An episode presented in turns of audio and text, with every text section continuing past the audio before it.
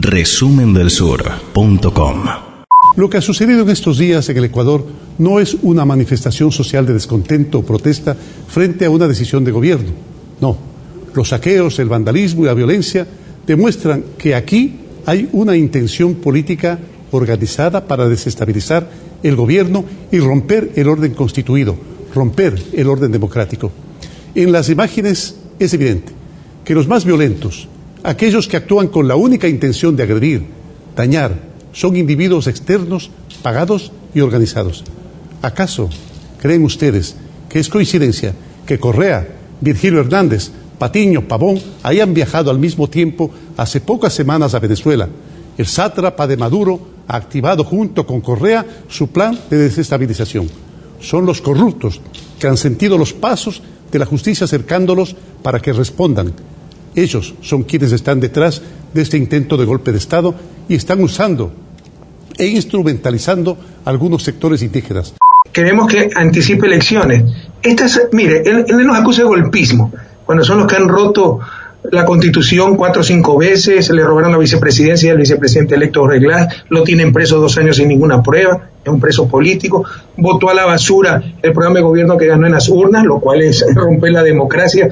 Aquí no se lo imagina en Europa, porque no, es inconcebible que algo así pase. Pero son ellos, los golpistas, los que rompieron la democracia, los que rompieron la constitución. Lo que estamos invocando es precisamente la constitución, que se cumpla la constitución. Y nuestra constitución, en el artículo 130, establece que la Asamblea, con dos tercios de votos, puede pedir anticipación de elecciones. La primera conferencia de prensa que da, eh, después dio algunos discursos más, pero es la primera conferencia de prensa que da junto al vicepresidente, al presidente de la Asamblea, no, al ministro de Defensa y a toda la plana mayor de la Policía Nacional de las Fuerzas Armadas. Que tenga cuidado con el vicepresidente, ¿eh? Sí, por la duda. sí, bueno.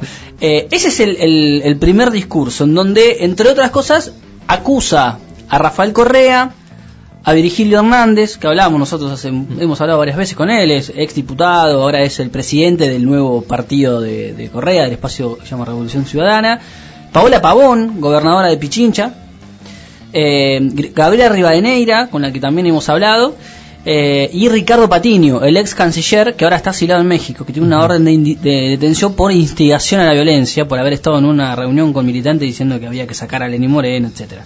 Bueno, el discurso, el, el- lo- el primer discurso estuvo dirigido directamente al correísmo. Es decir, acá los responsables de Correa que están articulando con Maduro, bueno, toda esa cosa conspiranoica, difícil de sustentar, la verdad. Lo que no escuchamos en este, en este pequeño resumen es la voz de los principales actores, me animo a decir, de esta crisis.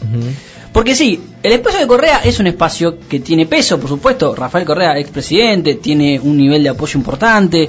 eh, muchos reivindican su- sus 10 años de gobierno. Pero lo- los, los que están alrededor, digamos, los que están marcando el tiempo de la crisis o de la de las manifestaciones y del malestar popular son los indígenas. Es el movimiento indígena.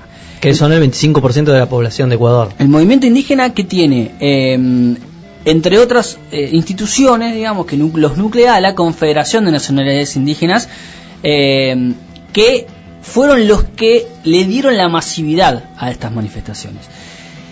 Y lo que hemos visto en esta semana es casi 900 detenidos, y eh, estos son números que se van actualizando, se habla de 900 detenidos, se hablan de 800 muertos, de 800, perdón, de 8 muertos, 900 detenidos, desaparecidos, intentaron, bueno, metieron preso a periodistas, está eh, la radio Pichín, radio de Pichincha, es una radio pública que venía informando, fue intervenida por el Estado Nacional, eh, bueno, hay una cantidad de cosas eh, que la verdad que son parte de un nivel, primero, del estado de excepción que se vive en, en Ecuador por, la- por el decreto del presidente, el toque de queda que se, que se, que se también se decretó en, eh, se decretó en, en Ecuador este, de las 20 a las 5 de la mañana eh, y un nivel de represión que lo que lo que tiene lo que lo que ha manifestado lo que ha expresado es represión en universidades, en parroquias, en lugares donde, eh, si se quiere, los códigos, digamos, de, de, la, de los niveles de represión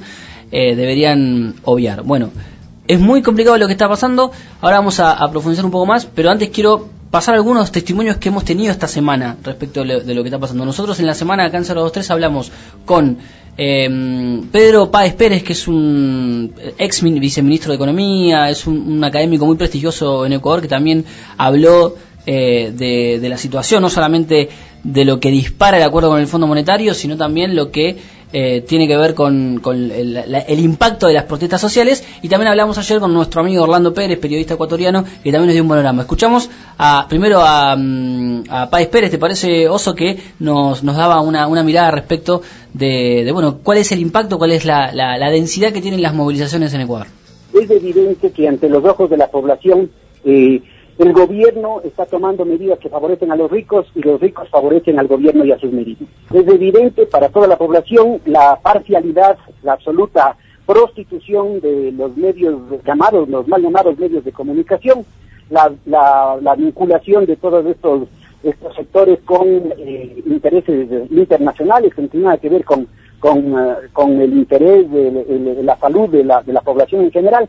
Yo creo que eh, la contundencia y la indignación con la que ha reventado, yo creo que más allá de las expectativas del gobierno, eh, este, esta protesta nacional marcan un punto de inflexión en el quehacer político del país.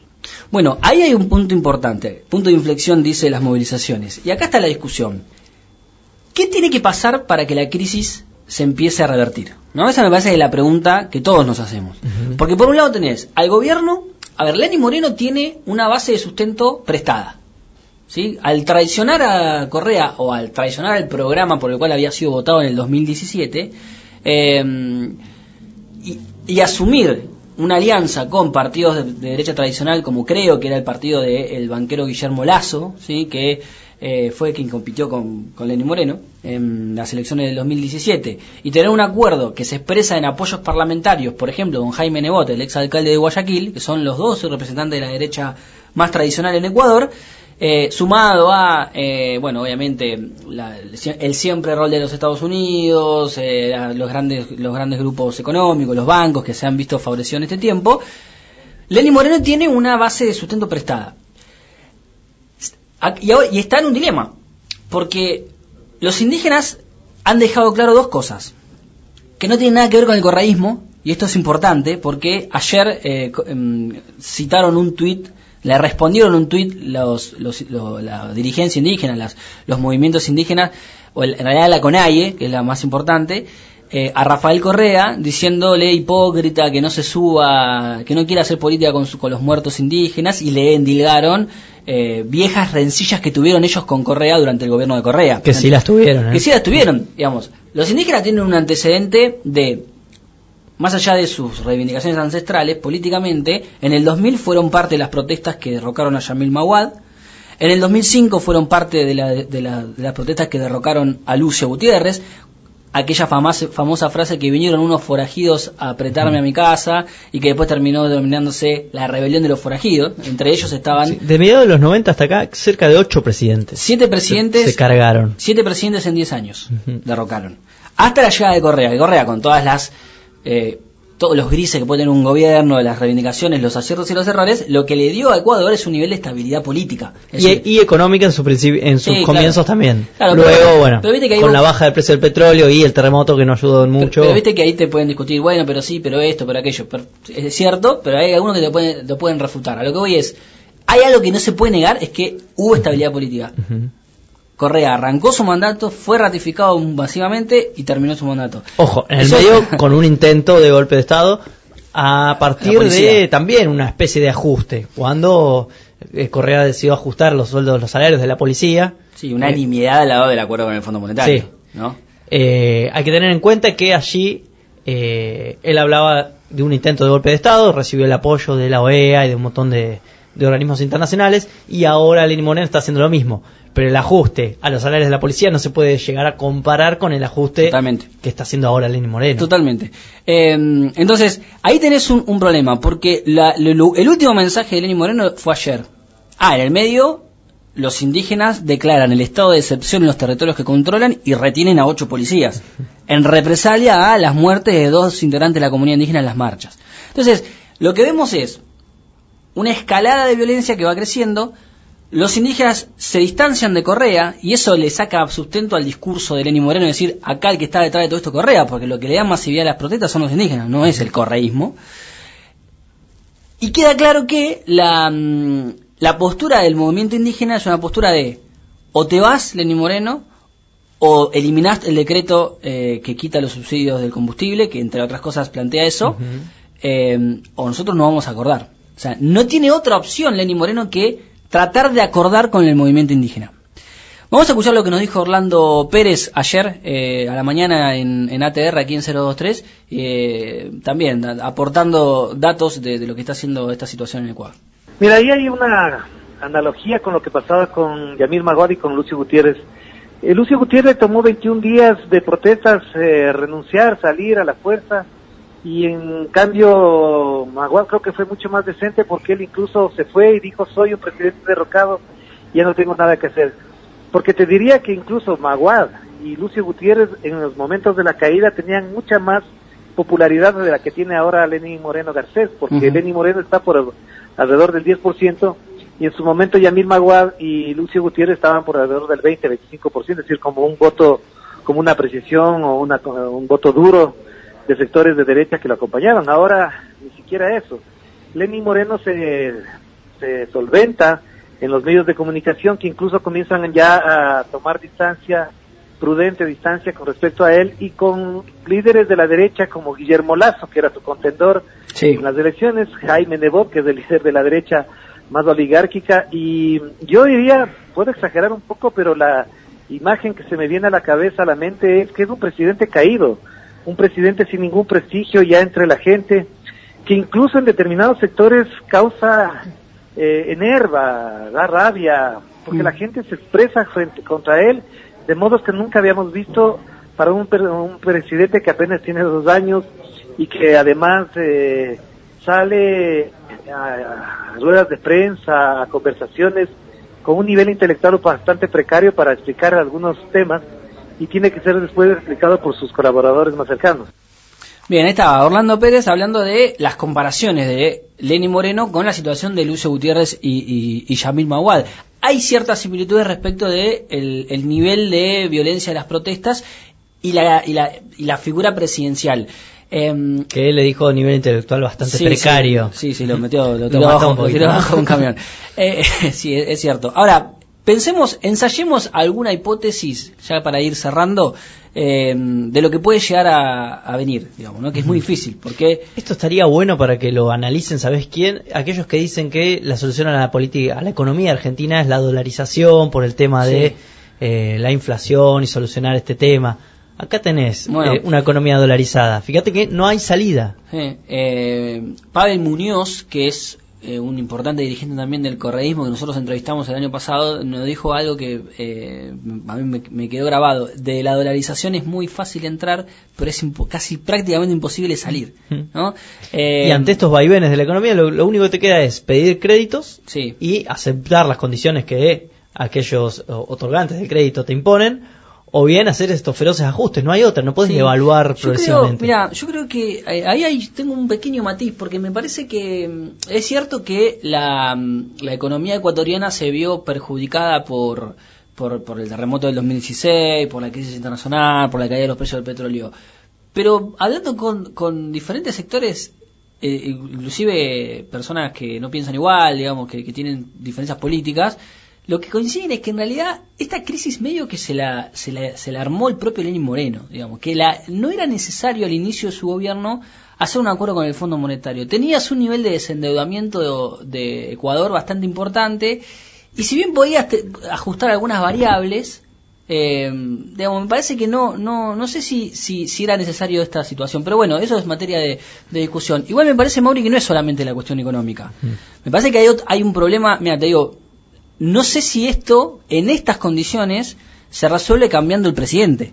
Porque vos tenés al sector de Correa que está planteando la idea de la muerte cruzada en la Constitución, ¿no? que es el adelantamiento de elecciones. Pero el movimiento indígena tiene otra agenda. Y me parece que la negociación va a ser indígena-gobierno. Y, supongamos que Lenin Moreno acepta quitar el decreto, el decreto que, que firmó hay que recordar que Ecuador es productor de petróleo, que está, tenía el petróleo subsidiado eh, hace 47 años. Es por lejos el principal producto exportador. Exactamente.